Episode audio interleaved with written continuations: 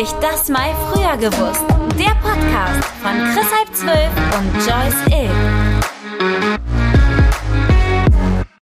Hallo Leute, wir haben heute zum zweiten Mal Sven Völpel bei uns zu Gast im Podcast. Du bist der erste Gast, den wir zweimal bei uns haben. Super. Hier, das ist Zeichen dafür, ja? Victory. Genau. Zwei Finger. Beim letzten Mal ging es ja um dein äh, Buch Die Jungbrunnenformel und jetzt am 19. Oktober ne, ist ja ähm, quasi die Jungbrunnenformel, das Praxisbuch rausgekommen oder kommt raus. Wir nehmen das hier ein paar Tage vorher auf, aber wenn die Folge rauskommt, dann ähm, müsste das schon draußen sein, das Buch, richtig?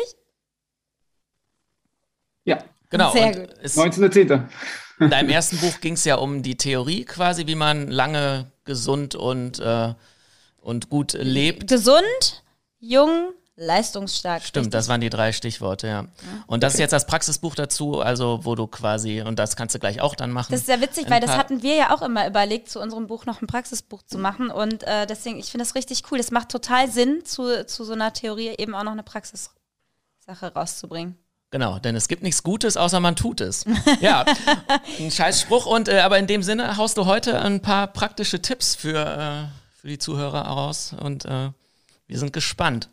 Ja, also wir, vielleicht kannst du nochmal ähm, kurz zusammenfassen. Ähm, diese Jungbrunnenformel besteht ja aus sieben Faktoren. Wir werden jetzt nicht mehr alles nochmal äh, theoretisch aufrollen, weil die Leute, die die Folge nicht gehört haben, können ja die alte Folge nochmal anhören. Tun wir natürlich auch ähm, als Link darunter. Ähm, und du kannst ja nochmal kurz sagen, was diese sieben Faktoren sind.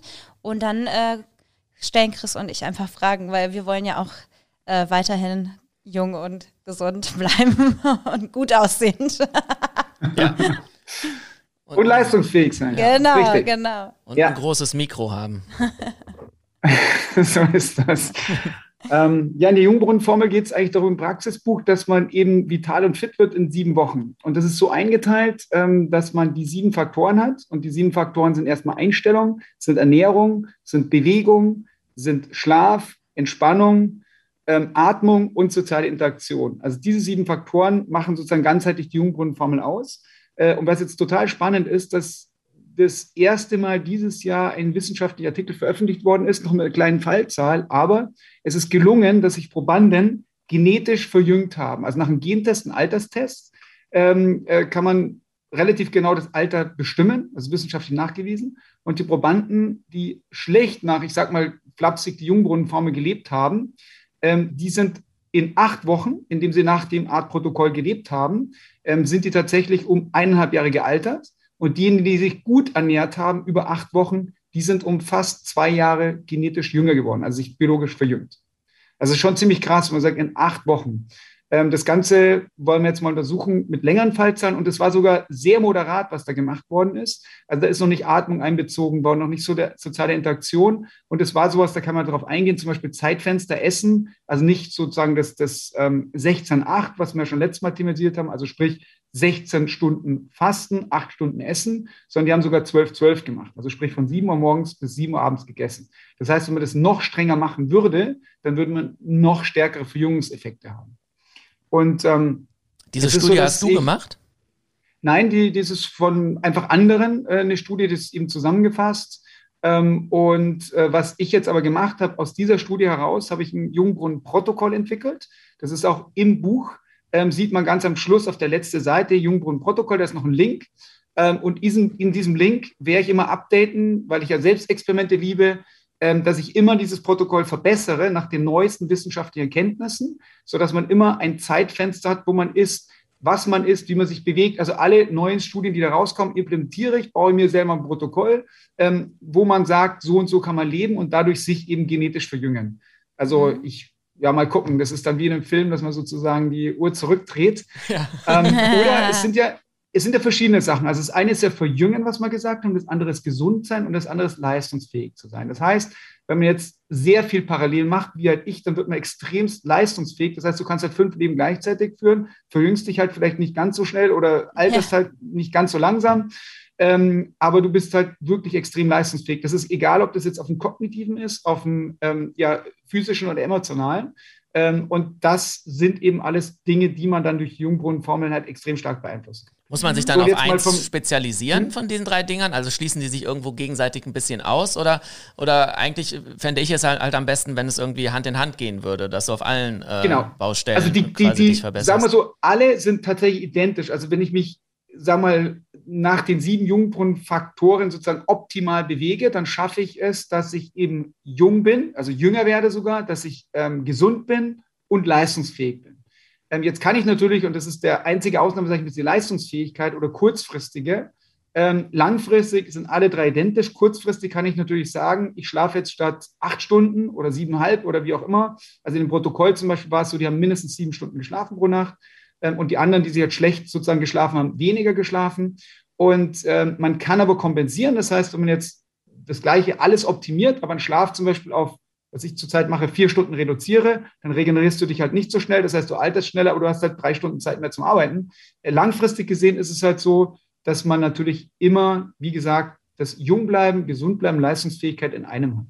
Also das heißt, wenn man wirklich nachhaltig arbeitet und sich konsequent dran hält, dann ist es natürlich super gut. Man kann dann kurzfristig mal kompensieren, wenn man eben sowas hat wie zum Beispiel Erscheinung des Buches, weil ich das ja als Hobby nebenbei mache ähm, und normalerweise meine volle Professur habe, ja als Unternehmertum und Innovation arbeite, ähm, da auch mit vielen Startups äh, sozusagen auch noch ähm, äh, dran arbeite, was natürlich sehr, sehr äh, zeitintensiv ist und dann reduziert es natürlich die Zeiten. Also deswegen, ja, aber langfristig gesehen, ja, am besten wie gesagt, man sieht das am Protokoll, zum Beispiel sieben Stunden Schlaf wäre halt optimal.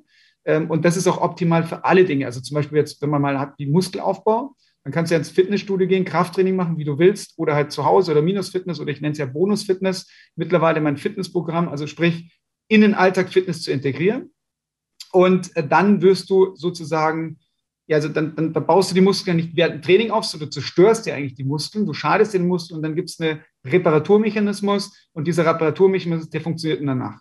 Genauso wie zum Beispiel das Lernen ja nicht stattfindet, wenn wir etwas lesen oder etwas merken oder lernen, sondern es findet ja auch statt im Schlaf, wo dann zum Beispiel kurzfristig, ins langfristig, also ins Langzeitgedächtnis äh, Informationen halt über äh, gespeichert werden. Und somit ist Schlaf halt extrem wichtig für die Regeneration. Und auch wieder langfristige Leistungsfähigkeit ist sozusagen jetzt im Buch wie Seven Habits of Highly Effective People. Die Säge schärfen heißt, man soll eben Erholungszeiten einbauen. Und das ist genau Entspannung, Schlaf, was eigentlich bei den meisten unserer westlichen Kultur viel zu kurz kommt, weil wir eben immer im Tun sind und wenig im Sein sind und immer meinen, auch möglichst leistungsfähig zu sein. Und da können wir aber uns eben noch steigern. Mhm. So, jetzt komme ich aber erstmal darauf ein, das waren ja die sieben Faktoren, die ich gesagt habe. Und im Prinzip geht es im Praxisbuch darum, ähm, ich hatte ursprünglich den Spiegelbestentscheid selbst, wie alt du bist, geschrieben. Da ging es ja darum, Einstellung des Alters. Danach haben mich dann alle gefragt, ja, wie kann ich das denn machen, äh, eben jünger zu werden, in ganzen Vorträgen. Dann habe ich das Jungbrunnenformel sozusagen entwickelt, auch eben selber, das ist so ein bisschen die Erlebnis, dass ich das alles schaffe, was ich machen kann, müsste ich mich optimieren. Dadurch habe ich die Jungbrunnenformel entwickelt mit sieben Faktoren. Und dann haben die Leute gesagt, ja, und wie kann ich das jetzt noch als praktisches Tipps sozusagen umsetzen? Und deswegen kam es jetzt zum Praxisbuch, wie er auch gesagt hat, was bei eurem Buch auch noch super wäre. Also da äh, Fokus, vielleicht könnt ihr die Jungbrunnenformel so einsetzen, dass ihr auch so leistungsfähig sein könnt, das Praxisbuch noch rauszubringen. Ja. Top.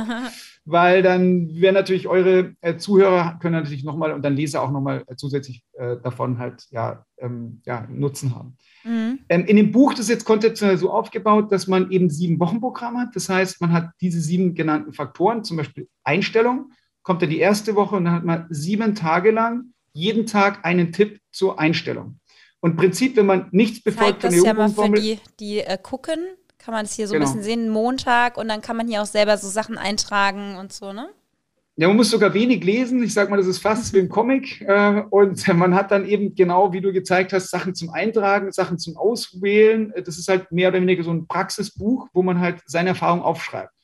Also so jetzt bei der Einstellung zum Beispiel ähm, gibt es, wie gesagt, sieben Tipps. Das gibt es dann auch bei der Ernährung, auch der Bewegung. Das heißt, man kriegt jeden Tag einen Tipp. Sieben mal sieben Wochen sind bekanntlich dann 49. Ähm, und das heißt 47 Tipps. Wenn man nicht danach lebt, ist es vollkommen egal, weil was passiert ist ja, ähm, dann lebe ich genauso wie vorher. Äh, wenn ich aber nur einen Tipp beherzige und in mein Leben implementiere, dann habe ich ja schon eine Verbesserung. Und das ist auch das Plädoyer. Hauptsache, es macht Spaß. Und man sagt, okay, ich nehme halt irgendeinen Tipp raus, der mir gefällt äh, und den baue ich ein. Und desto mehr ich natürlich von den Tipps einbaue, desto mehr nutze ich halt dann und werde halt im Endeffekt ähm, ja, jünger, äh, gesünder, leistungsfähiger. Dann ähm, Hm? Dann, dann, dann hau doch mal den wichtigsten Tipp zur The zum Thema Einstellung raus. Wichtigsten Thema zum Einstellung. Gut, immer die Frage, was die Einstellung ist. Das Wichtige, also das Wichtige ist erstmal von der Erkenntnis her, aus der Einstellung passiert alles. Denn die Einstellung, die wir haben, kreieren wir unser Leben. Also sprich, die Einstellung bestimmt die Art, wie wir denken, wie wir fühlen und wie wir handeln. Und deswegen ist die Einstellung, die sich ja beruht auf irgendwelche Glaubenssätze, die wir, sage ich mal, genetisch mitbekommen haben, erziehungstechnisch von unseren Erziehungspersonen mitbekommen haben. Und es ist ja nicht nur, dass es jetzt kristallisiert bei uns jetzt, sondern tatsächlich in genetischen Programmen. Äh, und die sind ja nachweislich, die Genetik, ähm, über mehrere Generationen übertragbar. Und wenn man streng genommen sieht, dann ist ja in unserer DNA gespeichert alles, was vor uns in der Evolution passiert ist. Und das zeigt sich daran, wenn wir zum Beispiel im Mutterbauch sind, ja, als Baby, ähm, dann durchlaufen, wir haben ja Kiemen, haben, also durchlaufen wir sozusagen die Stadien, die davor waren. Und genauso ist es so, dass alles, was wir erlebt haben, genetisch da drin ist. Also sprich, irgendwelche Traumata von unseren Vorgängern, ob das bei uns in Deutschland irgendwelche Kriege sind oder äh, in anderen Ländern, wo es Kultursachen sind, wie ob das Sklaverei ist, Traumata, Kriege, all das ist quasi genetisch programmiert. Und jetzt ist es halt total spannend, weil in der Einstellung gibt es halt auch ganz viel Forschung zur Epigenetik. Und Epigenetik heißt, wir haben die Gene und die Gene können wir beeinflussen. Das heißt, die Art, wie wir denken, wie wir fühlen, wie wir handeln, beeinflusst die Genetik. Beispielsweise, wenn ich jetzt irgendwie in Afrika äh, äh, geboren bin, dann aber in Skandinavien aufwachse, gebe ich andere Gene weiter. Also nicht nur, dass ich selber andere Gene habe, sondern ich gebe an meine Kinder andere Gene weiter.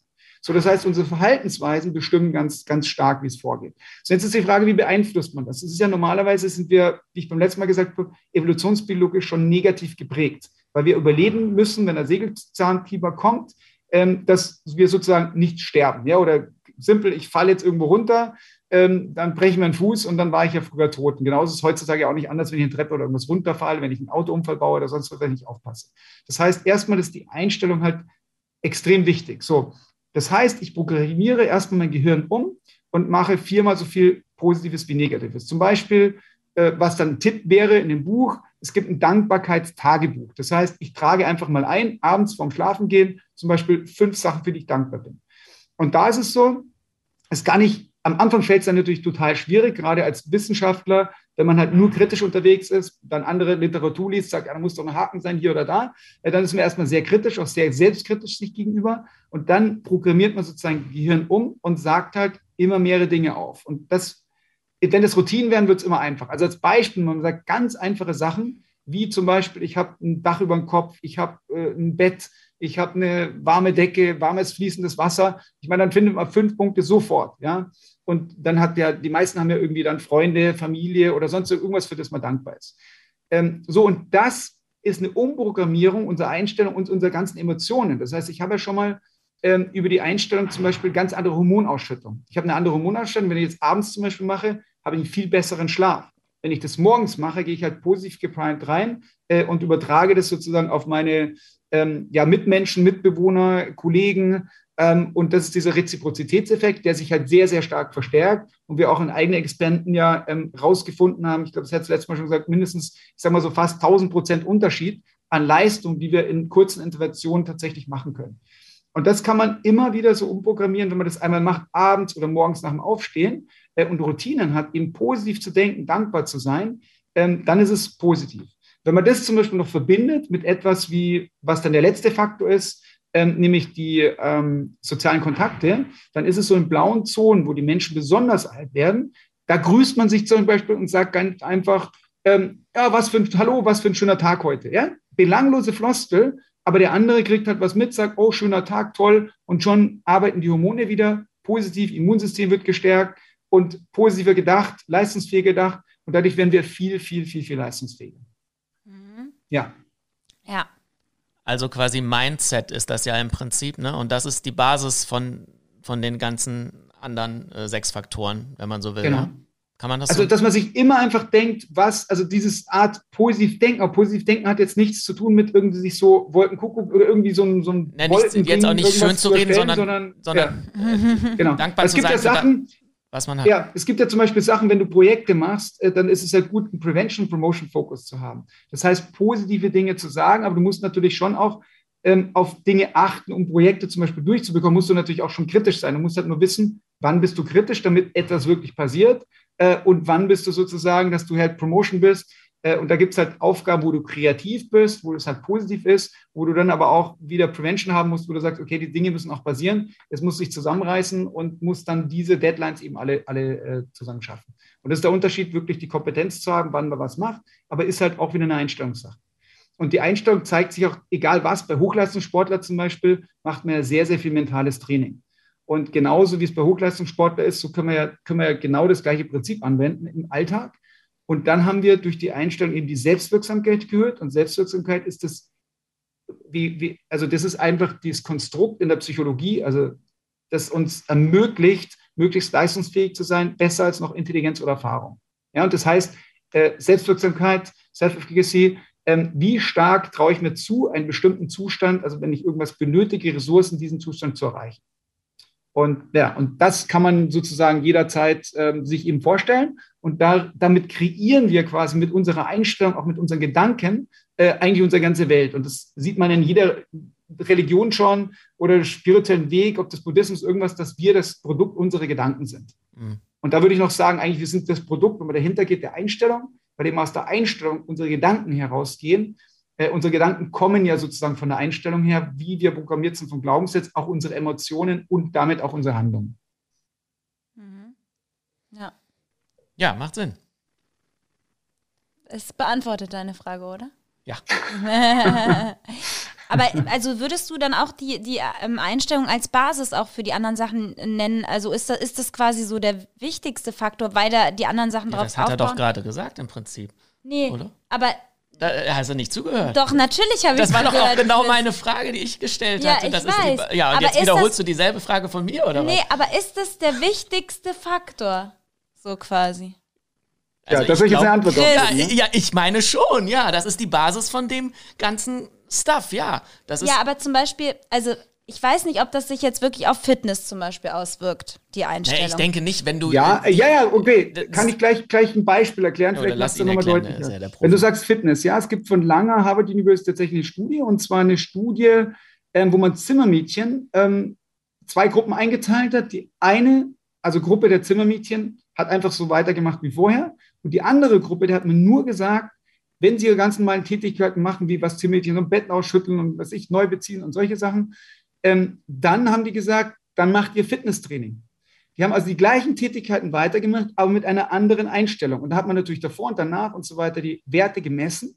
Und zwar Gewicht, äh, Blutdruck, alle, also Gesundheitswerte, die es so gibt. Und bei der Gruppe, die man sozusagen dann positiv geprimed hat, dass die Fitness machen, haben sich tatsächlich ähm, Gewicht reduziert, Muskelmasse zu Fett äh, erhöht, ähm, Herz-Kreislauf-System alle komplett verbessert, obwohl sie das Gleiche gemacht haben. Das heißt, ja, die Art der Einstellung ist tatsächlich entscheidend. Das ist zum Beispiel auch bei Bodybuildern. Ähm, Schwarzenegger hat gesagt, put your mind into the muscle, ähm, dass du bewusst, wenn du trainierst, zum Beispiel bewusst darauf, dass die Muskeln wachsen. Da gibt es auch wieder Studien, das so weit führt, dass bei Bodybuildern, die sich nur vorstellen, die zum Beispiel im Urlaub sind, nicht trainieren, vorstellen, dass die Muskeln wachsen, dass die gleich bleiben oder sogar Muskelmasse zunehmen. Stimmt, ja. Das hatten wir doch auch. Ja, ja, so ein Beispiel. Ich so ja, genau. hatten, hatten, wir doch in unserem Buch sogar. Ja, ja dass, stimmt, äh, aber ich habe es ja selber gerade nicht mehr auf hatten, hatten einen gehabt. Muskelzuwachs von, von, von 18 Prozent und so und die sich das nur vorgestellt hatten, hatten einen Zuwachs von 15 Prozent. Also es war wirklich nur minimal weniger, als, als wenn man mhm. wirklich trainiert hätte, ja aber auch. Äh, also ich hatte jetzt gerade ne, ne, zum Beispiel äh, auch gehört von der Studie, ähm, auch in der äh,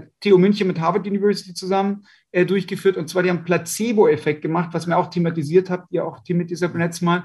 Ähm, und da haben die eine Studie gemacht, und zwar äh, drei verschiedene Versuchsgruppen. Die einen haben Schmerzmittel bekommen, äh, die anderen haben einen Placebo bekommen, haben es nicht gewusst. Und die anderen haben ein Placebo bekommen und haben gewusst, dass sie ein Placebo bekommen. Diese drei Gruppen, was denkt ihr, wer von denen ähm, also am, am besten, welche Medikamente am besten gewirkt haben und die am wenigsten Schmerzen Ja, ich glaube, ich weiß, dass halt, wenn du weißt, dass es ein Placebo ist, dass es dann trotzdem auch, auch wirkt. Also, ähm, obwohl man es weiß. Obwohl man es weiß, ja. Also da, da, da weiß ich, dass es dass da so Studien gab. Aber was jetzt da am besten. Und glaubt ihr, dass das Schmerzmittel besser ist, der Placebo oder der Placebo, wo man es weiß? Der Placebo wahrscheinlich. Äh, wahrscheinlich der Placebo, wo man es weiß. Würde ich jetzt nee, tippen. Wo man, ich, wo man nicht weiß, dass Du meinst, wo man es nicht weiß? Ja. Es ist interessant. Also ich glaube, das Also Schmerzmittel. Placebo ist richtig und das ist tatsächlich so, das ist ziemlich überraschend, das ist tatsächlich der Placebo, wo man es weiß. Aha. Ja. Und zwar, was nämlich passiert ist, der Placebo ist deswegen verstärkt, obwohl man es bewusst weiß, okay, das ist ein Placebo, der nicht funktioniert, denkt man danach, okay, das Placebo funktioniert ja auch. Und dadurch hast du eine Doppelverstärkung des Placebos. Also total irre. Das ist ja richtig geil eigentlich. Ja, ja, ist total geil. Also du brauchst eigentlich gar keine Medikamente nehmen, musst sagen, jetzt nimmst du ein Placebo und dann nimmst du jeden Tag ein Placebo und dann wirkt's. Es ist und ja im das Prinzip zeigt halt ein wieder, bisschen wie krass die Einstellung ist. Ja, also da, das heißt, ich kann mir quasi selber meine, meine Medikamente herstellen, indem ich geistig quasi da mein, mein Ergebnis rein projiziere und dann fresse ich halt dieses Kügelchen, wenn man so will. Genau. Ja. Ja. Also das ist schon, also es ist ja total faszinierend Ja, voll. und äh, also ja, also richtig faszinierend. Und das zeigt halt nochmal, wie stark die Einstellung ist. Also man kann es immer schwierig sagen, was das Stärkste ist, weil das die Kette reißt immer am schwächsten Glied. Das heißt, wenn du halt natürlich super Einstellung hast, aber halt nichts mehr isst, dann ist die Wahrscheinlichkeit, dass du natürlich verhungerst, relativ groß. Ähm, gibt natürlich Leute, die sich dann von Licht ernähren und das behaupten, wissenschaftlich gesehen hat es noch keiner geschafft, das tatsächlich im kontrollierten Ist das schon mal Setting untersucht worden? Okay. Das ist untersucht worden. Äh, Die Personen hat man dann entdeckt, dass sie doch irgendwie gegessen haben oder ein Versuch musste abgebrochen werden, weil die Person so weit abgemagert hat, dass es nicht mehr funktioniert hat. Man hört aber immer wieder von Yogis angeblich, da hört man ganz viele Sachen, die angeblich sich auch eingraben lassen, nach mehreren Monaten wieder ausgraben lassen und ohne sozusagen zu essen, zu atmen, zu trinken, überlebt haben. Da gibt es halt mehrere Dinge. Es gibt zum Beispiel einen, der selber, der ist mehrere Tage, ich glaube zehn Tage, war der in eine Höhle gefallen. Äh, Das ist ein Japaner, der ist dann entdeckt worden, also ganz normaler Mensch, sage ich mal, Bergsteiger oder irgendwas, der ist entdeckt worden. Und da ist ein Gen aktiviert worden, nämlich das Winterschlafgen, der war nämlich auf 10 Grad, wo man gefunden hat. Äh, und der hat tatsächlich zehn Tage überlebt, ohne zu trinken, ohne zu essen, ähm, weil der hatte sich am Fuß verletzt und konnte nicht weiterlaufen äh, in der Höhle. Und da hat man ihn ja zufällig gefunden. Und darauf hat man gewusst, okay, wir haben sozusagen das Winterschlafgen in uns, man weiß noch nicht, welche Faktoren dazu gekommen sind, dass der raus sozusagen wie aktiviert worden sind, aber das zeigt ja doch unser Potenzial, was wir alles in uns haben, was wir potenziell aktivieren können. Ja, ist also hoch spannend. Und dann ist es so, ja, die Einstellung ist eigentlich das Wichtigste, weil daraus alles kreieren, aber ohne das andere geht es halt auch nicht, weil wir halt sozusagen jetzt physische, inkarnierte, wie man auch sagt, Wesen sind, die im Leben und äh, dann haben halt natürlich Gedanken eine Energie, aber andere Dinge wie die physischen Sachen haben halt auch nur eine Energie, die ich dann esse, bewege und so weiter. Ja, ist logisch. So, ist deine Frage jetzt beantwortet, Joyce? Ich hätte sie sogar, wenn ich noch mal ähm, kurz selber drüber nachgedacht hätte, wäre ich wahrscheinlich selber drauf gekommen, weil wir es ja im Buch auch schon drin hatten. Aber ja, ist äh, sehr logisch. Danke. Ja, so, dann sind wir jetzt quasi. Aber das ist jetzt vielleicht trotzdem war es ja interessant auch für manche äh, Zuhörer, Ja. die da noch nicht. Äh, Natürlich, du hast das für die Zuhörer gemacht, das ist doch gut. Ja, ist, ist ja so. Ja, und das Wichtigste ist natürlich, muss man auch sagen, die Wiederholung. Ja. Ähm, wir wissen ja viel, Ja. aber wenn es nicht wiederholt wird, dann geht Genau. es natürlich nie rein. Ja. Und insofern Genau. kann man es nicht oft genug sagen. Ja, weil eigentlich sind die Regeln ja, wenn man sie runterbricht, sind sie ja total easy. So, das ist es ja. Das Ja. ist ja kein Hexenwerk oder sowas. Und deswegen ist es eigentlich gut, diese simplen Regeln immer zu, immer zu wiederholen, damit sie so tief eingebrannt werden, ähm, weil, äh, weil man es halt sonst Ja, das. Leben ist eigentlich total einfach. Ja. Äh, Wir schaffen es halt nur, mit zu verkomplizieren. Genau, das ist, ja. Und das ist wieder es, ja. Weg zu sich selbst, was eigentlich das Wichtigste ist, ist so kurz, also der ist sozusagen unendlich kurz, dass wir das nicht finden, ja, weil wir zu kompliziert denken. Ja, genau. ja. Ähm, okay, dann haben wir jetzt die Basis. Ähm, was ist das, die zweite Aber- Woche? Was? Ach so, ja, okay. Ja, okay, wir können die Step by Step die Faktoren durchgehen. Ja, würde ich ne? jetzt sagen, ne? Ja, Oder okay. wolltest du nach. Priorität jetzt gehen? Aber Nee, ich ich, denke, der Sven hat, ist auch so schlau und hat das Buch schon nach Priorität aufgebaut. Könnte ich, würde ich mir äh, vielleicht Denke ich mir vermuten. auch. Ich wusste nur nicht, ob wir jetzt wirklich über jeden einzelnen Faktor reden wollen oder ob wir ein bisschen nur teasen, damit äh, den Rest die Leute noch äh, durchlesen.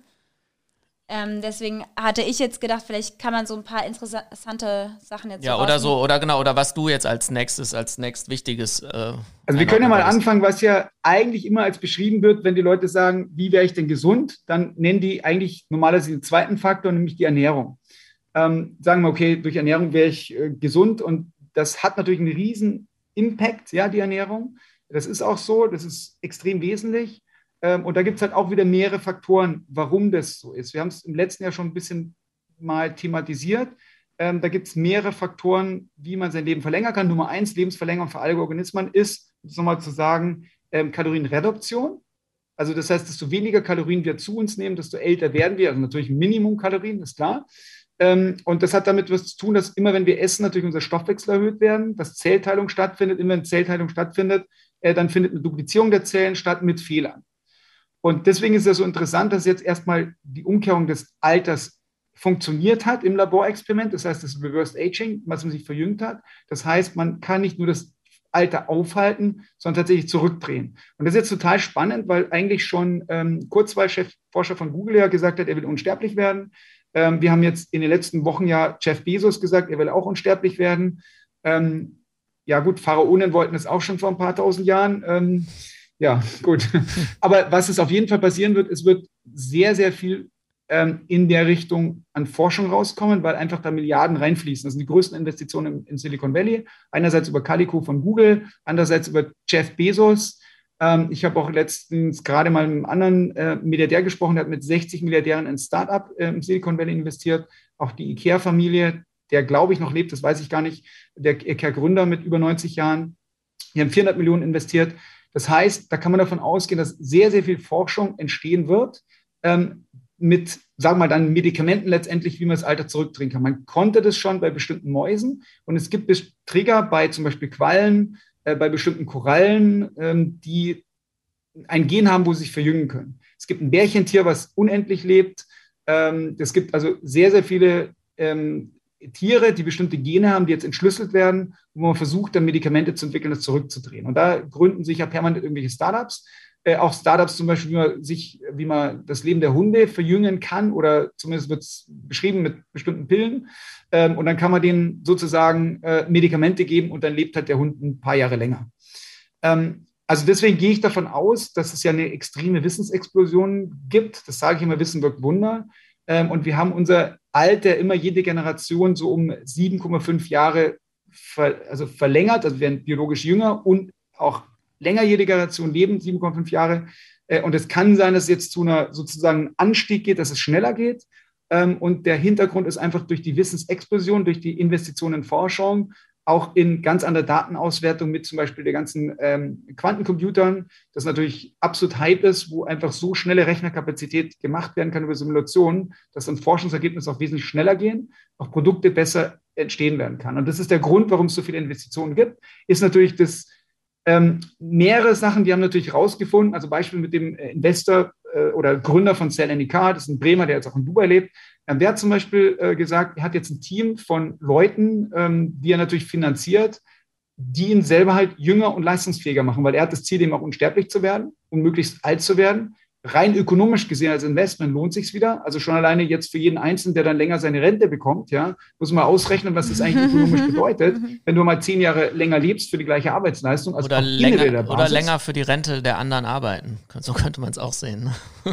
also ja, gut, du wirst ja, du, du, kriegst ja die Rente zugeteilt im gleichen Alter, lebst aber dann halt zum Beispiel. Ja, aber wenn, wenn dann alle so alt werden, dann wird äh, wird das, das ist irgendwann, aber nicht in der Gesellschaft. Ja. Genau. Wenn du musst ja, gut, dann der First ja Mover sein, ne? So, das ist mhm. Sag mal so, früher war es ja so, da haben wir irgendwie Durchschnittsalter von 70 gehabt, sind mit 65 Jahren in Ruhestand gegangen, haben dann noch fünf Jahre gelebt. Da muss man sagen, statistisch gesehen haben es ja ganz viele dann nicht erreicht. Das heißt, sie sind ja während der Arbeitszeit noch gestorben. Und heutzutage leben ja die meisten nach der Rente noch viele, viele Jahre. Das ist ja auch ein Problem unserer Rentensysteme, auch des Rentenministers und so weiter. Wobei das auch wieder alles nur äh, wieder eine Frage, sag ich mal, der Einstellung ist und der Umverteilung, weil eigentlich haben wir gar kein ökonomisches Problem mehr, weil ja die Produktivität ja im Endeffekt durchschnittlich, sagen wir so, um drei Prozent zunimmt in allen Industrien ähm, und damit wir so viel mehr produzieren an Leistungen, an allen möglichen Faktoren, äh, um den gleichen Wohlstand zu behalten, obwohl wir alle weniger arbeiten. Also theoretisch könnten wir alle, sage ich mal, äh, mit 40 in Ruhestand gehen, weil über Digitalisierung, über all das, was jetzt passiert, äh, natürlich höhere Produktivität erzielt Das stimmt, Moment, damit möchte ich kurz einhaken, weil das ist mein ja. Thema. Das stimmt, mhm. hast du vollkommen recht. Aber über das korrupte äh, Geldsystem und die Gelddruckerei so wird uns diese Produktivität geklaut vom System. Das ist, ist ganz, ganz wichtig. Genau, das, das, das wäre sozusagen, das wären sozusagen meine nächsten Ausführungen ja. gewesen, dass es eigentlich immer eine Sache der Umverteilung ist. Und das Umverteilung heißt natürlich, ähm, die Systeme, wie sie aufgelegt sind, den Strukturen, wer natürlich profitiert davon. Und es ist ja ganz klar, wenn man das so sieht, wie die Systeme gebaut sind. Also wenn ich jetzt zum Beispiel arbeite und ein bestimmtes Einkommen habe, zahle ich einen Steuersatz bis 45 Prozent.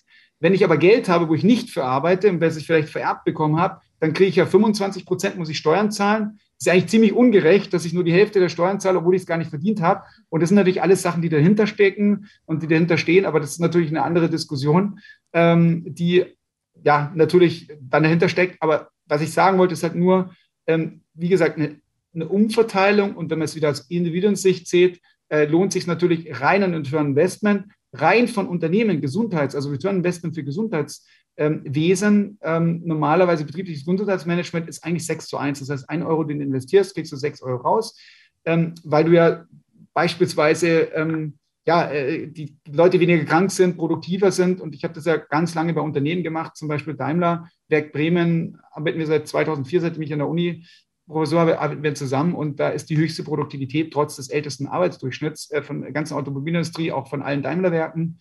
Und das ist ja mittlerweile das zweitgrößte Werk nach der Zentrale. Und das sind eben so Sachen, die, ja, sozusagen, wo, wo, wo du sofort Sachen umsetzen kannst vom Mindset in den Trigger und äh, wo wir halt in den Demografienetzwerken natürlich mit vielen Unternehmen gearbeitet haben und ich jetzt halt auf individueller Basis erweitert habe, also nicht nur für Organisationen, Führungskräfte, sondern halt auch die einzelnen Individuen. Und da gehe ich jetzt immer mehr rein, dass ich halt direkt Tipps gebe, sozusagen aus dem Elfenbeinturm rausgehe, äh, um dann möglichst vielen Leuten das Wissen zu verbreiten. Ähm, ja, wie man halt einfach glücklicher, gesünder äh, lebt. Denn der Ist-Zustand, den man hat, ist ja schon so, dass ab 40, 50 werden die Leute meistens chronisch krank, brauchen irgendwelche Medikamente, haben alle möglichen Zimperlein. Und das kann man halt extrem drastisch reduzieren, indem man halt bestimmte Maßnahmen hat. Und ein Beispiel ist, äh, ist ja, ich, ihr habt den, glaube ich, ja gemacht, habt ihr gesagt, den Alterstest. Also hier hinten zum Beispiel ist für diejenigen, die das als Video sehen, ist ein QR-Code drin, da könnt ihr einfach nur einscannen. Dann geht es zum Alterstest. Für die jetzt den Podcast hören, ist es svenvölpel.com-alterstest. Äh, das dauert so drei bis fünf Minuten, diesen Test auszufüllen. Ähm, das sind einfach nur Fragen. Ähm, und ich habe das gleiche Ergebnis gehabt von, von größten Gesundheitspodcaster. Der hat gesagt, er hat den genetischen Alterstest gemacht und es kam komplett, also für 300 Euro, kam komplett dasselbe raus wie für einen kostenlosen Test. Hm, das hat keinen Anspruch ja. darauf, tatsächlich ähm, das exakt zu bestimmen, sondern das Ziel damit ist zu sein, dass man reflektiert darüber dass man sagt, okay, welche Einstellung habe ich zum Thema Altern? Wie ernähre ich mich? Wie viel Gemüse esse ich? Wie viel bewege ich mich? Und dann sieht schon jeder der einen Test macht, oh, da bin ich gut, da habe ich eine Baustelle. Und dann kriegt man eben die E-Mail, dass man sagt sein biologisches Alter, wie alt man tatsächlich ist ähm, und wie viele Lebensjahre noch gewinnen kann und durch welche dieser einer der sieben Jungbrunnenfaktoren man sozusagen das gewinnen kann. Und daran hinter haben wir noch auch eine App, das heißt, zum Buch gibt es QR-Codes drin. Das heißt, jeder, da gibt es eine kostenlose Basisversion, wo man auch täglich dann von mir Tipps bekommen kann. Und das Ganze ist halt vom extrem guten Student, der mich einfach gefragt hat, naja, ähm, weil ich kriege halt hunderte von Anfragen, ich kann die nicht bearbeiten.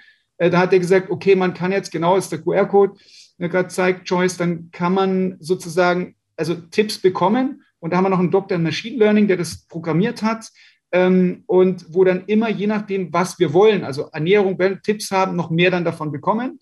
Und so bin ich jetzt in der Pflicht, sozusagen hunderte von Videos zu drehen und Tipps zu geben, ähm, dass dann jeder auch tatsächlich in den Sachen, die er haben möchte, eben Ernährung, Einstellungen, die wir jetzt schon hatten, oder dann Atmung und so weiter, eben dann Tipps zu bekommen, die er täglich auswählt, auch als Routinen implementieren kann oder verwerfen kann. Also ganz spannende Geschichte. Ja, ich habe den, äh, also wir haben den ja beide gemacht. Ähm, ich habe gedacht, es käme ein jüngeres biologisches Alter bei mir oh. raus. Oh. ich war ein bisschen enttäuscht. ähm, also tatsächlich bin ich hier, ich hatte ja zwischen dem Moment, wo ich den Test gemacht habe und heute hatte ich ja noch Geburtstag. Also ich habe den Test gemacht, da war ich 37 und jetzt mhm. bin ich schon 38. Also das, ähm, da habe ich quasi als Alter dann 37 eingegeben und mein biologisches Alter ist 35. Also nur zwei Jahre jünger und meine, ich habe so eine Körperfettwaage, die hat mir immer gesagt, ich wäre, mein biologisches Alter wäre viel jünger. Oh. und jetzt war ich voll traurig. ähm, das, ja, das ist die Frage, nämlich was die misst, die Körperfettwaage, weil es ist so, da hat man oft auch eine Illusion. Also die beste Körperfettmessung ist tatsächlich, wenn man äh, das Fett am Bauch misst. Mhm. Und zwar ähm, den Abstand des Fettes. Der ist sogar noch besser, als wenn man irgendwie sich in irgendwelche Röhren legt oder sonst irgendwas, mhm. ähm, weil nämlich diese ganzen Messungen des Körperfetts tatsächlich relativ ungenau sind. Und das sagt ähm, viel aus, ähm, wie, wie dick die Fettschicht ist, quasi. Ähm, Richtig, genau. Also ja. Also du brauchst eigentlich nur dein, dein sozusagen viszerales Bauchfett messen. Das heißt, du gehst hin mit einem ja, Messer, da gibt es so Messer, Metallmesser, und dann misst du das Fett und dann kannst du darauf dein Körperfett relativ genau bestimmen. Ähm, wobei das ist gar nicht das Entscheidende, sondern was eigentlich Entscheidende ist, ist immer äh, Hüfte zu Taille. Äh, weil wenn du jetzt, also manche sind dann einfach robuster gebaut, manche haben mehr Fett hat natürlich auch bessere Überlebensfähigkeit. Man friert im Winter nicht so zum Beispiel. Ähm, aber das Entscheidende ist, wie gesagt, die Taille zur Hüfte, dieser Umfang. Ähm, und der sollte dann möglichst ja, gut sein. Das ist noch besser als der, der Body Mass Index, BMI, ähm, der, wo ja Schwarzenegger dann als Übergewichtiger rauskommt oder kam zumindest. Ähm, und es ist ja gut, also wenn man mehr Muskelmasse hat als Fett, diese Relation, weil, weil man dann einen anderen Hormonhaushalt hat und desto größer sozusagen der Fettanteil ist, ähm, desto mehr werden Entzündungen im Körper gefördert und man nimmt ja eigentlich deswegen pro Jahr zu, ähm, weil man am meisten, also zu viel Kalorien konsumiert und sich dann eben im Alter sozusagen immer weniger bewegt. Und wenn man jetzt mal sieht, wie viel wir uns als Kinder bewegen, äh, wo wir überall aktiv sind, in Vereinen, in was ich Sport, Musik, sonstigen Hobbys nach sich geht und das nimmt halt in Sukzessive des Lebens ab. Aber unsere Gewohnheiten zu essen nehmen halt meistens nicht ab und dadurch geht sozusagen der, der, der Fettanteil immer höher und der Muskelanteil geringer. Und da gibt es zum Beispiel auch wieder super vier Grundübungen, die man machen kann. Und das sind einfach ähm, Kniebeugen zum Beispiel, Squats, ähm, das sind, äh, weil dann am meisten Muskelmassen bewegt werden. Ähm, dann den Deadlift, also man zieht sozusagen Gewicht nach hinten raus, das ist dann die ganze Rückwärtskette. Ähm, dann gibt es die Klimmzüge, weil da ist nicht nur ein Muskel, der äh, isoliert trainiert wird, sondern die ganze Kette. Also man hat sozusagen am meisten Muskelmasse, die bewegt wird und die meisten Muskelmasse über den längsten Horizont. Und dann ähm, gibt es noch eine, also statt Bankdrücken kann man, wenn man einfach ein Gewicht vor sich nimmt, die Schulter nach vorne zieht, ebenso hoch ähm, drückt, das Gewicht. Das ist auch nochmal Full Range of Motion, also sozusagen die meiste, ähm, äh, sozusagen, äh, sozusagen, also am, am, meisten Muskelmasse, weil da viel mit bewegt wird, ähm, noch mehr als beim Bankdrücken, wo nur isoliert zum Beispiel ein Muskel bewegt wird und die weiteste sozusagen Reichweite der Muskel hat. Mit diesen vier Basisübungen baut man in der Regel Kraft auf und kann in kürzester Zeit die größte maximale Leistungsfähigkeit haben. Mhm. Und es ist so extrem zum Beispiel wie jetzt ähm, Dominik Sky, der ist im Calisthenics eigentlich so die Nummer eins ist, und so von sieben Metern springt und so. Ich war aber immer vier Tage. Ähm, und äh, da ist es so, dass was wirklich passiert ist, der hatte zum Beispiel Bandscheibenvorfälle. Ähm, und die hat er aber bekommen, weil er plötzlich keine Kniebeugen mehr gemacht hat, weil er wollte so eine bestimmte Figur machen, wo er mehr Oberkörper hat. Das ist ein Blench heißt es, eine der schwierigsten Calisthenics-Übungen, ähm, die auch aus dem Turnen ganz viel kommen. Und dann hat er eben weniger unten trainiert und dann plötzlich hat er Rückenschmerzen bekommen, ging zum Physiotherapeuten. Naja, und dabei war sein Learning, du sollst niemals zum Physiotherapeuten gehen, ihm ja nicht mindestens selber 180 ähm, äh, Kilogramm äh, drücken kann im Kreuzheben oder ziehen kann. Ähm, und das ist deswegen, weil er hat es dann selber gemerkt, er hat angefangen 50 Kilogramm und hat dann wieder jetzt innerhalb von ein paar Wochen oder Monaten auf 200 Kilogramm Kreuzheben gezogen ähm, und keine Rückenschmerzen, überhaupt nichts. Er hat jetzt über ein Jahr lang richtig, richtig viele Probleme äh, und das eben nicht mehr. Das heißt, das ist wieder so ein Wissen, ja, der weiß alles über, über Bewegung und springt von sieben Metern und macht, ich weiß nicht was, also zum Beispiel in vier Stunden 1500, 1450 Klimmzüge, also total irre Sachen, also was alles so Weltrekord ist. Ähm, aber hat halt eine Sache nicht gewusst. Und die Sache ist halt tatsächlich, den Rücken mit Kreuzheben zu trainieren, wo die meisten Ärzte auch noch sagen, um Gottes Willen, bloß kein Kreuzheben, weil das schlecht für die Bandscheiben. Im Gegenteil, wenn man es wirklich richtig macht, ist es genau das, was ja den Rücken stärkt. Und deswegen sind ja so, äh, sagen wir, Alters, die Expresswege machen, wie Dr. Armin Raw, ist ja Weltrekordhalter im Kreuzheben. Das, seit 20 Jahren mittlerweile ist er einmal am Tag, rein vegan ähm, und hat mit 82,5 Kilogramm Körpergewicht, ich glaube 305 Kilogramm Kreuzheben.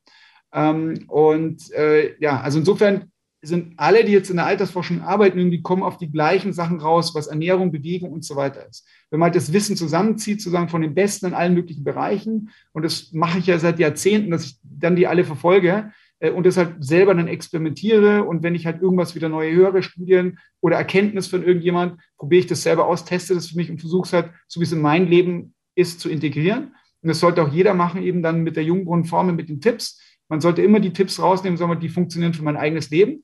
Und die einen essen halt morgens, die anderen abends, die anderen essen den ganzen Tag. Also kann ja jeder machen, wie er will. Das muss halt hauptsächlich Spaß machen und jeder nimmt sich halt ein paar Faktoren raus, die halt gut für ihn sind und wird dann eben auch äh, natürlich eben, wie gesagt, jünger, gesünder und leistungsfähiger. Mhm. Ähm, genau, bei mir war nämlich zum Beispiel der Punkt Bewegung als Tipp, wo ich noch verbessern kann. Das war mir aber auch bewusst, dass ich das ein bisschen vernachlässigt habe in letzter Zeit. Ähm, was ich aber spannend finde, du hast das eben schon mal so ein bisschen ähm, angeteased, dieses äh, Zero-Fitness nennst du das ja, glaube ich, ne? Also wie mhm. man so im Alltag, was man da einfach so machen kann. Und ich glaube, das ist für ganz, ganz viele Leute, die auch zuhören, interessant, weil man ja oft, also bei mir ist es auch oft so, dass man dass man sich nicht, dass man nicht die Zeit hat für Sport, um sich extra dafür Zeit zu nehmen. So, ja. ähm, dass man das. Was hast du da für so Tipps, wie man so vielleicht mal ganz einfach ein paar Sachen im Alltag mit einbauen kann? Ja, das ist tatsächlich so. Also man gewinnt zum Beispiel wieder 6,5 Lebensjahre, wenn man keine reine Couch Potato ist, sich halt so ein bisschen bewegt. Und ein bisschen bewegt ist tatsächlich diese Bewegung über den Alltag. Also Hochleistungssport ist schlecht, weil dann nützt man ja alles eben ab, weil es meistens einseitige Belastungen sind. Es ist immer gut, verschiedene Bewegungen zu machen. Ähm, zum Beispiel so die Treppe gehen, Treppe rückwärts gehen, weil jedes Mal hast du, wenn du neue Bewegungen lernst, Bewegungsmuster, hast du neue Verknüpfung der Synapsen im Gehirn. Das heißt, du wirst dadurch auch intelligenter. Und das ist eine Riesenkorrelation zwischen ähm, Bewegung von Tieren und Intelligenz von Tieren. Das heißt, desto komplexer die Tiere, desto intelligenter. Zum Beispiel sehr komplex ist eine Krake, ähm, die kann sich ja überall hin bewegen hat auch ein besseres Gehirn. Ähm, und wir können ja als Menschen das wieder, wie gesagt, vor Evolutionsbild alle möglichen Bewegungen machen. Und was ich jetzt zum Beispiel gerade gemacht habe, vorgestern äh, mit meinem äh, Sohn äh, Alexander, bin hingegangen und habe gesagt, okay, und das ist wirklich ein Unterschied. Also zum Beispiel zum Essen habe ich gesagt, okay, jetzt holt man mal Schuhe. Und dann habe ich gesagt, okay, jetzt machen wir mal, das, was ich immer mache, Tierbewegungen, also als Krabbe hinten oder vorne laufen, das sind die praktischen Tipps. Also zum Beispiel, wenn jetzt egal ob du Treppe hast oder nicht, du gehst zum Beispiel auf allen Vieren, ja, vorwärts oder rückwärts, dann stärkst du bestimmte Muskulatur, du hast komplett neue Bewegungsmuster und was halt richtig cool ist, ist, du fühlst dich rein in Tier. Also Beispiel, ähm, war jetzt gerade irgendwie das selbst, ich habe gesagt, okay, Alex, jetzt, äh, jetzt holen wir mal Schuhe. Okay, jeder geht und holt einen Schuh. Dann sind wir hingegangen äh, und man nimmt halt den Schuh in den Mund, ja, äh, und nimmt den dann mit zum Esstisch. und dann kam mir plötzlich das Gefühl, was ich vorher gar nicht wusste, mir kam intuitiv rein, so fühlt sich ein Hund. Ich war dann total stolz, dass es geschafft hat, diesen Schuh in den Mund zu nehmen, was ja echt kompliziert ist, zum Tisch zu gehen, weil du kannst, du kannst erstmal schlechter sehen. Du kannst irgendwie gar nicht richtig atmen, weil das ist noch vor dem Gesicht und Mund auch noch. Und dann bist du echt stolz wie Oscar, wenn du es geschafft hast, den Schuh dahin zu tragen. Fühlt sich total toll. Und dann war es so, Alex, ja, guck mal, jetzt haben wir echt gelernt dadurch wieder, wie es ist, eigentlich ein Hund zu sein. Und genauso ist du, arbeitest dich rein in eine Krabbe, in Bär, in Hasen, egal wie du springst und hüpfst, was du so machst, verschiedene Treppen zu springen, Treppen hoch zu sprinten. Natürlich die ganz normalen Klassiker, die man kennt, statt ein Fahrstuhl die Treppen zu nehmen. Wie gesagt, jede Minute äh, ist sozusagen eine Verlängerung, äh, eine Treppe, eine Minute Lebensverlängerung. Und da kriegst du echt viel Bewegung drauf. Oder mhm. ob du jetzt in die Arbeit fährst oder nicht. Also bei mir ist zum Beispiel, wenn ich im Auto in die Arbeit fahre oder nicht, die, wenn ich mit dem Zug die, und Straßenbahn in die Arbeit gehe, dann habe ich ungefähr schon ja, etwa 6000 Schritte. Das ist ja schon fast alles, was ich am Tag benötige. Ähm, ich brauche fast die gleiche Zeit. Ich kann dann eh beides mal telefonieren oder, oder E-Mails beantworten oder sonst irgendwas. Äh, und man ist natürlich zu bequem und sagt, dann nehme ich lieber das Auto. Ähm, aber von allen Faktoren her, ja, von Geld, von Umweltverschmutzung, von Bewegung, ist es halt sinnvoll, das in den Alltag zu integrieren. Mhm. Und da muss halt jeder selber wissen, was er für Arbeitswege, also für Routinen hat, eben zum Beispiel zu Fuß zu gehen, Straßenbahn zu nehmen, Rad zu nehmen und vor allem auch verschiedene Sachen. Also zum Beispiel gerade jetzt sowas wie in die Schule, ähm, einmal mit dem Tandem fahren, mit dem Rad fahren, mit dem Roller fahren, mit dem Skateboard fahren. Da gibt es ja auch wieder ganz viele oder zu Fuß gehen, ganz oder viele. Oder mal auf allen Vieren oder machen. so. Ja. ja, genau. Das ist die, also, die, nächste Challenge, die wir nicht auch schon gehabt haben. Ja. Ich habe jetzt schon mal äh, Leo, einen anderen Sohn, gefragt, du, äh, hab, hast du mal Lust, irgendwie zusammen auf allen Vieren die Schule zu gehen? Oh nee, das ist ja peinlich. und jetzt werden wir mal sehen, äh, wie es so ist. Also Skateboard, die anderen Sachen haben natürlich, die aufgezählt haben wir alle schon gemacht. Ähm, und dann werde ich mal gucken, wie wir das umsetzen. Ich habe dann auch gesagt, gut, dann mache ich das alleine, du kannst ja zugucken. Dann ist vielleicht das nur peinlich für deinen Vater, aber ähm, die kennen mich ja schon. Äh, also das ah. ist ja auch so, wenn ich dann zum Beispiel irgendwo in der Straßenbahn warte oder sonst irgendwo, ja, dann mache ich mal einen Handstand oder dies oder das, was einfach, mir macht es einfach total Spaß. Ja, mir ist dann egal, was vielleicht andere denken. Aber da hat ja jeder auch andere Persönlichkeitsprofile. Das heißt, die anderen gucken halt, denen ist wichtig, was die anderen denken, den anderen halt nicht. Und so gibt es ja auch zum Beispiel bei mir, also nach einem Persönlichkeitsprofil wie dem Lux-Profil zum Beispiel, ist bei mir ganz hoch ausgeprägt zum Beispiel Neugier. Also ich bin immer total neugierig, was Neues zu erfahren. Das sind ja die meisten Forscher. Äh, und ich habe einen sehr großen Bewegungsdrang. Also ich finde, ich, wo ich das gehört habe, dass es unterschiedliche Profile gibt, sage ich, ach so, das ist nur bei mir so, dass ich mich gerne bewege. Und als Wissenschaftler sitze ich halt sehr, sehr, sehr, sehr viel. Äh, und da dachte ich mir, okay, deswegen die Bewegung, aber deswegen ich lieber tanzen. Und das Allercoolste ist, dass jetzt der, also ich liebe ja Zug tanzen. Und der SUG-Gründer, mit dem ich vor über zehn Jahren auf alle Kongresse weltweit herumgeflogen bin, Brasilien und Europa und so weiter, der ist jetzt nach Bremen gezogen. Ähm, ja, und insofern freue ich mich auch noch weiter, das, das wieder äh, nochmal intensivieren zu können, je nachdem, wie es die Zeit hat wieder.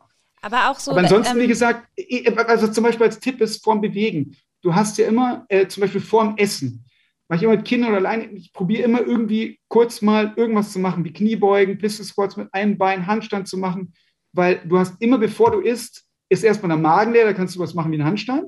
Ähm, und dann hast du immer einen Muskelreiz-Trigger.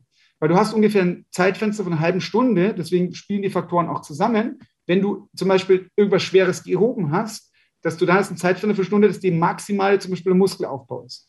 Und du hast ja erstmal die Kohlenhydratspeicher sind dann leer. Das heißt, du trainierst erstmal, wenn du länger nichts gegessen hast, dann trainierst, hast du noch einen größeren Effekt, weil ja erstmal sozusagen die ganzen, ähm, also wenn du in der ketonischen Verbrennung bist, dann verbrennt es ja, wie man beim letzten Mal schon gesagt hast, Viren und Bakterien ähm, in den Mitochondrien, in den Zellen. Deswegen ist ja das Fasten das Nummer eins erstmal. Wenn du krank bist, hat ja schon Paracelsus, Begründer der modernen Medizin, gesagt, ähm, so, und dann werden ja verdaut die kaputten Eiweiße, also wo dann Telomere und, und eben kaputt sind, wo dann die Zellteilung wieder kommt.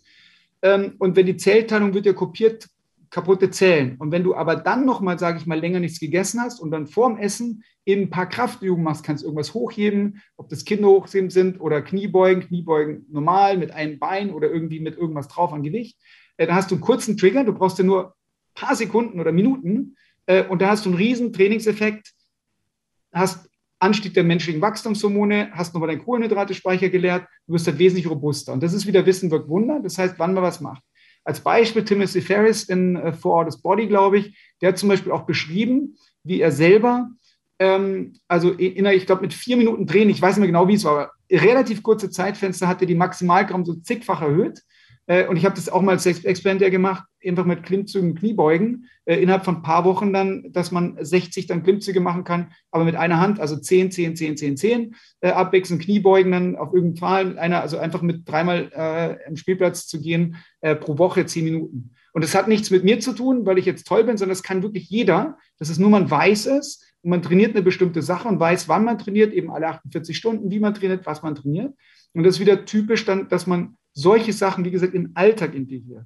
Also, dass man sagt, okay, jetzt isst man vom Essen, was ich, geht man halt dann die Treppe auf allen Vieren nach unten wie die Shaolin-Mönche, aber dann trainiert man halt den ganzen Ober, also Oberkörper, Schultermuskeln und so weiter, hat den gleichen Aufwand, weil man braucht genauso lange, um die Treppen runterzugehen, wenn man Treppen zu Hause hat.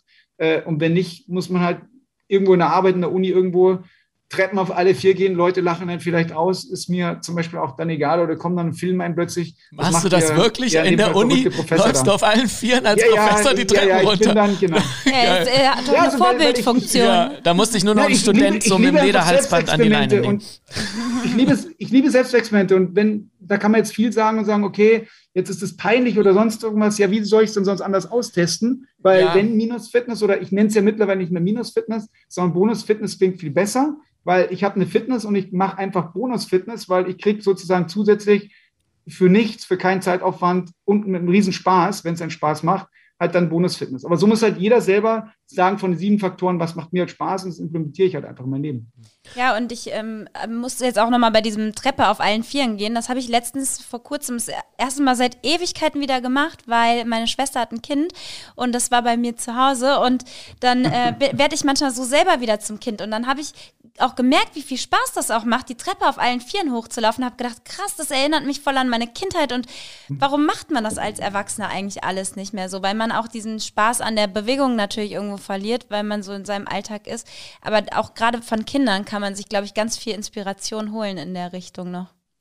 Ja, wir machen es eigentlich bei Kindern ja genau umgekehrt. Und das habe ich mir auch gedacht, wenn zum Beispiel Alex ein Kind das zappelt halt irgendwie und, und ja, und hier, hallo, ich bin Alexander, so geht's dann. Und dann würdest du einfach sagen, okay, jetzt bist, sei doch mal ruhig. Aber nee, das ist ja genau das, dass sich Kinder ja permanent bewegen, ist gut. Und das wird ja in der Schule bei uns aberzogen. Mhm. Da heißt, okay, du setzt dich auf so einen Stuhl und bist dann ruhig erstmal 40 Minuten, bis es wieder Pause gibt und dann nochmal 40 Minuten und nochmal, nochmal, nochmal. Und die haben so viel Energie, die halt stundenlang ne? rum. Ja. ja. und haben Energie und das wird in, in ein paar hundert Jahren wird es nicht mehr geben. Da gibt es mit Sicherheit keine Schule mehr, weder in der Arbeit noch irgendwo äh, bei Kindern. Ähm, und das wird ja ja, es ist halt im Kindergarten noch relativ gut und desto weiter man dann vorgeht, desto ähm, ja, weniger macht Sinn. Äh, und das sind halt genauso Sachen, dass man sich dann an Kindheit erinnert. Und was ich zum Beispiel mache, ich gucke dann, da gibt es Bewegungen, Tierbewegungen, besten zehn Tierbewegungen im Internet und dann kommen die ganzen Nachbarskinder rein und dann, ja, dann, dann mache ich halt irgendwas, Krabbe, Bär, was, was da immer so drin steht, mhm. äh, Floh und Affe und macht Riesenspaß. Und ja. das sind immer, und deswegen, man lernt immer unterschiedliche Sachen. Also zum Beispiel, dass man sagt, jetzt Kindern einmal ist es Jonglieren, dann ist es Frisbee werfen, dann ist es Skateboard fahren, dann ist es Handstand machen, das ist irgendwie Affe nachmachen. Das ist also total egal. Hauptsache, du lernst immer was Neues. Verschiedene Gesellschaftsspiele. Jedes Mal gibt es halt neue Synapsen im Gehirn, bleibst du halt jung und ja, wie gesagt, äh, auch gesund und leistungsfähig. Mhm. Und wie krass anstrengend das ist, wenn man äh, so merkt, so Sachen, die einem als Kind total leicht gefallen sind. Also du bist ja im Trainingsfan, aber bei mir, ich bin da auch so also wie Krabbe auf dem Boden gelaufen und habe gedacht, boah, krass, das, das konnte ich doch früher so zat, zat, zat, zat, und jetzt fand ich es richtig anstrengend, ja. weil ich es so lange und, nicht gemacht habe. Und das ist aber das Gut. Also das ist anstrengend, aber du wirst halt merken, wenn du das kurz machst, dann ist es anstrengend, dann hast du natürlich nach 48 Stunden Überkompensation. Das heißt, wenn du jetzt alle zwei Tage oder permanent in den Alltag integrierst, hast du eine extrem starke Verbesserung. Mhm. Und diese Verbesserung kommt ja sofort schon, also durch Blutung allein im Gehirn, die ist ja schon, also in Echtzeit quasi in Sekunden- oder Minutenstelle, dass sich das auf zellulärer Ebene sofort ändert. Also mhm. diese Einstellungs-Mindset-Sachen, die dauern halt viel, viel länger, die psychologischen, weil das sind halt Routinen, die halt sehr, sehr lange über Jahre oder dann genetische Programme halt über, über Generationen vererbt sind. Ähm, aber diese zellulären Ebenen, die funktionieren halt echt sehr, sehr, sehr, sehr schnell. Und da gibt es auch eine gute Regenerationsfähigkeit, äh, was man auch immer weiter weiß. Es nimmt also immer mehr zu, ob das jetzt Genetik sind. Ähm, dachte man früher 50 Prozent, heutzutage weiß man noch 20 Prozent. Und da, glaube ich, geht es in Zukunft auch immer weiter. Desto mehr wir wissen, werden die Gene immer weniger Rolle spielen und immer mehr eigentlich unser Mindset das bestimmen und da wissen, wie wir verschieden handeln. Ja. Ähm, ich würde gerne noch äh, zu einem Punkt, der mich jetzt so persönlich interessiert, äh, switchen. Oder Joyce, wir haben noch ja. ein bisschen, ne? Ähm, zum Thema Atmung. Was du da mhm. irgendwie, äh, ja, irgendeine Atemtechnik oder was du dazu zu sagen hast als Tipp. Ja, eigentlich total spannend. Und zwar ähm, es ist tatsächlich so, dass wir, ähm, wenn man das wieder mit Atmen mit allen vergleicht, ähm, früher, und das ist ein relativ neuer Punkt, das weiß man seit Jahrtausenden von der ayurvedischen Medizin, die ja sozusagen, Ayurveda ist ja die Lehre von oder Wissenschaft vom Leben, sage ich mal. Das ist ja integraler Bestandteil Yoga. Und Yoga kommt ganz viel auch, ist Pranayama-Yoga, also Prana, Lebensenergie. Im Japanischen heißt es Ki, im, im Chinesischen heißt es Qi, also Tai Chi zum Beispiel, Qigong. Ähm, was wir wissen von den Shaolin-Mönchen, die halt sehr, sehr große Leistung haben, sich irgendwie was auf den Kopf hauen, Ziegel und äh, Metalle zerbrechen und das ist durch die Konzentration der Lebensenergie, die auch was mit der Einstellung hat, mit der Energie zu tun hat, die man auch messen kann, eben Akupunkturpunkten. So, und in der Atmung, mit der Atmung lenkt man halt sehr viel diese Energie. Ja, jetzt ist es auch so, wenn man zum Beispiel ähm, alleine, also nicht meditiert und da 20 Jahre unter dem Ölbaum meditiert, sondern nur langsamer atmet, dann tricksen wir unser, ähm, sozusagen unser Unterbewusstsein, unser System, unser Körper aus. Weil wenn wir langsam atmen, denkt unser Körper, wir sind total entspannt. Also wenn zum Beispiel der Säbelzahntiger kommt, dann sind wir Adrenalinausstoß und Cortisolausstoß. Und was wir aber machen, wenn wir langsam atmen, äh, dann passiert Folgendes in den Probanden, 25 Prozent sinkt das Cortisol im Körper, also das Stresshormon. Das heißt, egal ob wir die gleiche Situation haben, wenn wir einfach anfangen, langsamer zu atmen, werden wir viel entspannter. Wieder als eben Selbstexperiment, als Tipp irgendwie davon gehört, dann noch als Jungbrunnenfaktor halt eingebaut. Äh, und dann ist es so, vier Sekunden normalerweise einatmen, sieben Sekunden ausatmen. Ausatmen langsamer als einatmen. Das ist ein Hauptproblem eigentlich bei den meisten, also von uns in der westlichen Kultur, wieder das Überdrehtheit, total angespannt sein und halt schnell atmen. Ähm, kann, ich also kurz kranke atmen, kann, kann, ich kurz da einhaken? Ja. Ähm, einatmen und dann direkt ausatmen, aber nicht, ähm, genau. weil manche Techniken sind ja auch noch ich so. Ich habe nämlich gerade mitgeatmet, wo du darüber geredet hast und ich mache immer relativ lange Pausen. Das meinst du zwischen den Atmen, nee, ich, ich zwischen würd, Einatmen Also ich würde die Frage gern selber formulieren. Ja. ähm. ja, okay, weil das wäre sonst auch meine Frage gleichzeitig, aber ja, sonst ja. stelle ich meine danach. Genau. Hier stellt also, einfach jeder stellt eine Frage von euch und dann beantworte ich beide. ähm, zwischendrin an, also ich, ich hatte auch über irgendeine Technik mal gelesen, also quasi vier Sekunden einatmen, vier Sekunden halten und acht Sekunden ausatmen oder so. Also dieses Halten mhm. noch halt. Und das hast du ja jetzt nicht genannt. Genau, gibt es auch Tipps, also was tatsächlich ähm, so ist, wenn man einatmet, ist irgendwann die natürliche Atmung, dass dann der Atemfriktion, dass man ausatmet und dass dann der irgendwie aussetzt. Und das ist teilweise auch Yoga-Technik, wie ein Freund von mir, der ist äh, Yogalehrer auch, ähm, und der die machen halt irgendwie Techniken und irgendwann setzt die Atmung von alleine aus. Also du sitzt einfach da und plötzlich hast du das Gefühl, nicht mehr zu atmen, irgendwie eine Minute so. Gibt es ja auch viele Techniken, wie zum Beispiel Wim Hof-Methode, die auch nachgewiesen, also wissenschaftlich nachgewiesen, recht gut funktioniert mit Kälteexposition, Einstellungsänderung und eben das Atmen, ähm, wo man dann auch zum Beispiel Luft anhält und dann plötzlich, also kann jeder, jeder komplett untrainiert, der kann drei Minuten die Luft anhalten, wenn man es mit irgendeinem Fernsehmoderator macht. Oder wie viel, wie viel hat, oder, oder, ich habe Wim Hof Atmung auch mal gemacht. Wie viel, wie, wie lange hast du da die Luft anhalten können? Also ich habe Wim Hof Methode noch nie selber gemacht und zwar aus folgendem Grund, ähm, weil ich ähm, es so sehe, wenn du die Wim Hof Methode machst, erzeugst du Stress im Körper, du, du erzeugst zwar das Adrenalin im Körper ohne das Cortisol, was gut ist, ähm, aber ähm, da bin ich, also ich bin da noch nicht, das ist das gleiche wie Sport. Ja? Ähm, Sport erhöht den Grundumsatz und du alterst schneller, weil wenn du langsam Grundumsatz hast, ist langsame Zellteilen, lebst du länger. Also das heißt, in dem Fall würde wieder das stimmen, Sport ist Mord, also ja, also extrem, sage ich mal.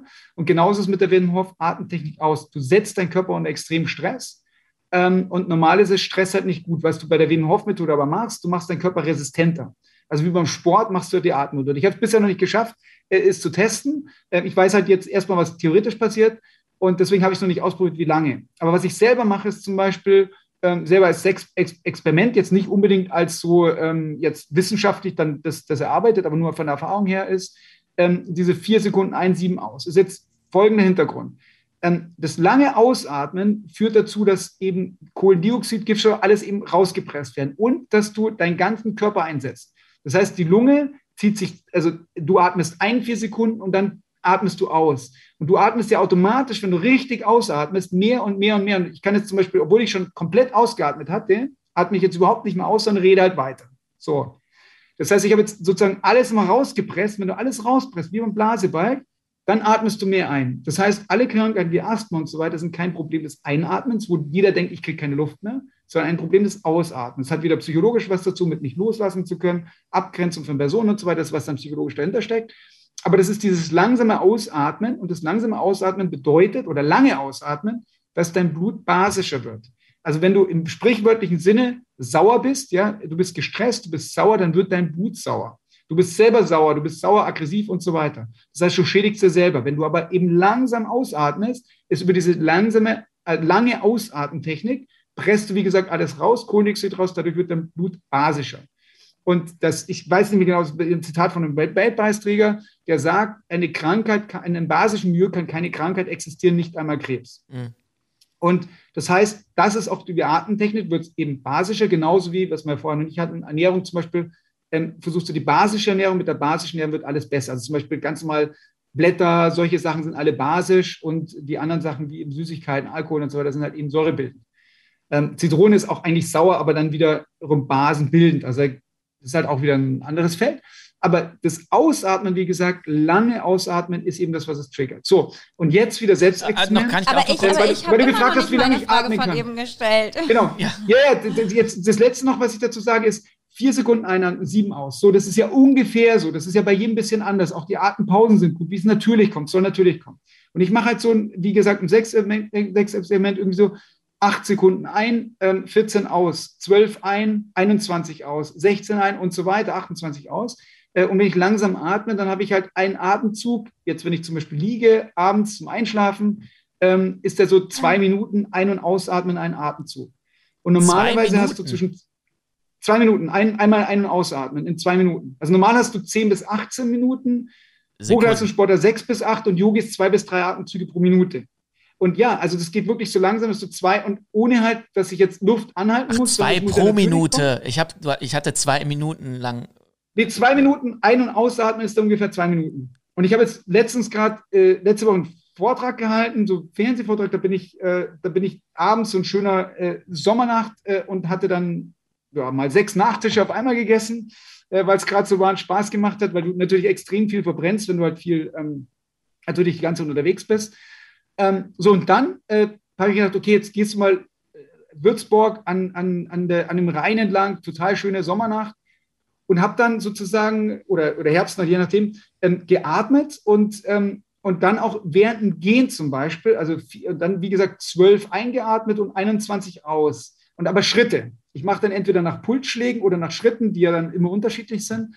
Und dann habe ich äh, nach Schritten gegangen. Das war dann, ähm, da habe ich ihn gestoppt, dieses einen aus, habe extra gesagt, jetzt gucke ich mal auf die Uhr, weil ich dann ewig gegangen bin. Und dann hatte ich ähm, drei Atemzüge pro Minute, aber in einer sehr schnellen Bewegung. Und das heißt, die Atmung wird echt unterschiedlich. Und ich habe das einmal auch wieder getestet von der Uni zum Zug gerannt und habe dann auch gedacht, naja gut, warum nicht einfach langsam atmen, wenn ich, wenn ich laufe? Und dann bin ich halt wirklich so einen Sprint gemacht und habe meine Atem reduziert. Total fasziniert, was da passiert ist. Ich war sofort total in der Präsenz im Körper ähm, und habe langsam atmen können und war, konnte genauso weiterlaufen.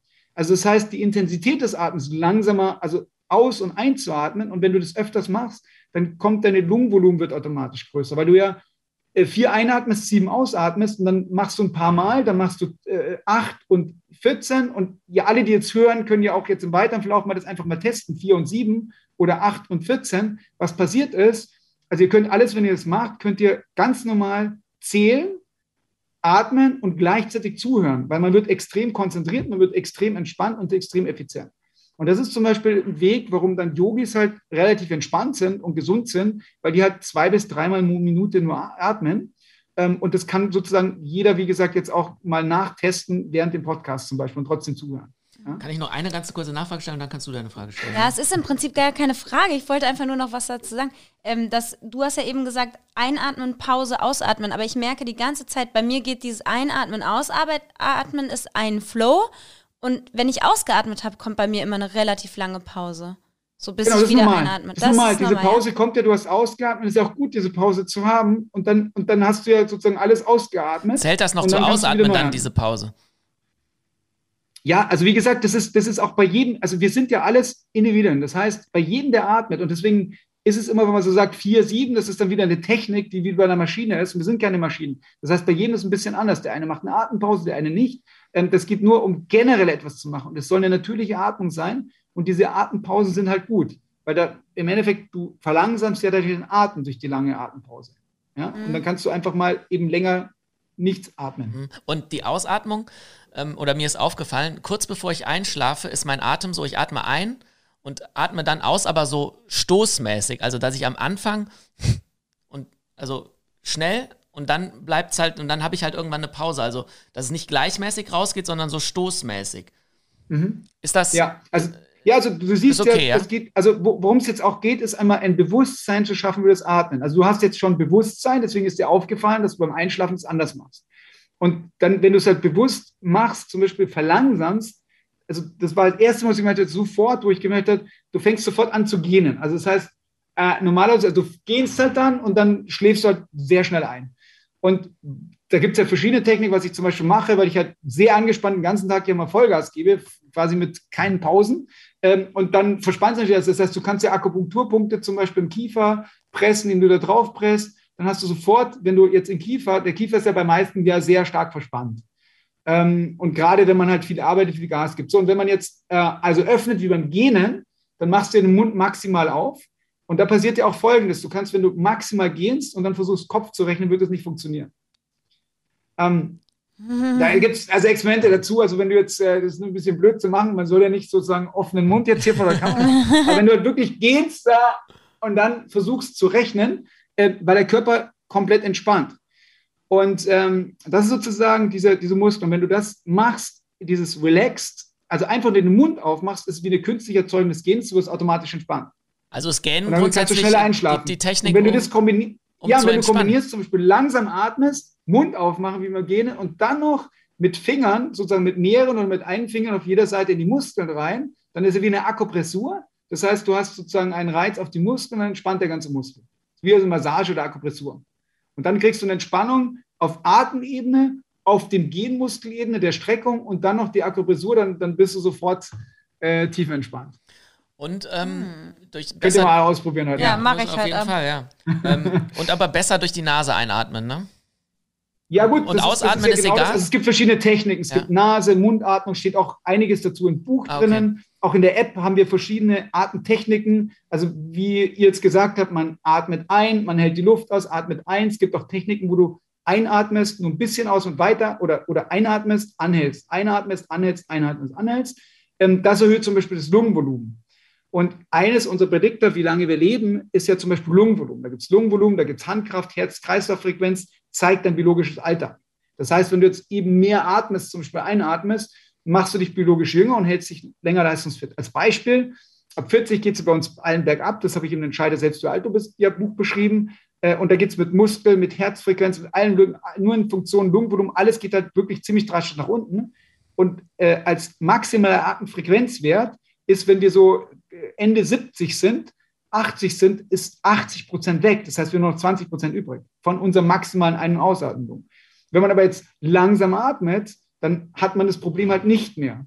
Das heißt, ein langsames, langsames Atmen, Lungenvolumen zu erhöhen, dann kannst du auch mit 80 das gleiche Volumen haben, wie du jung bist.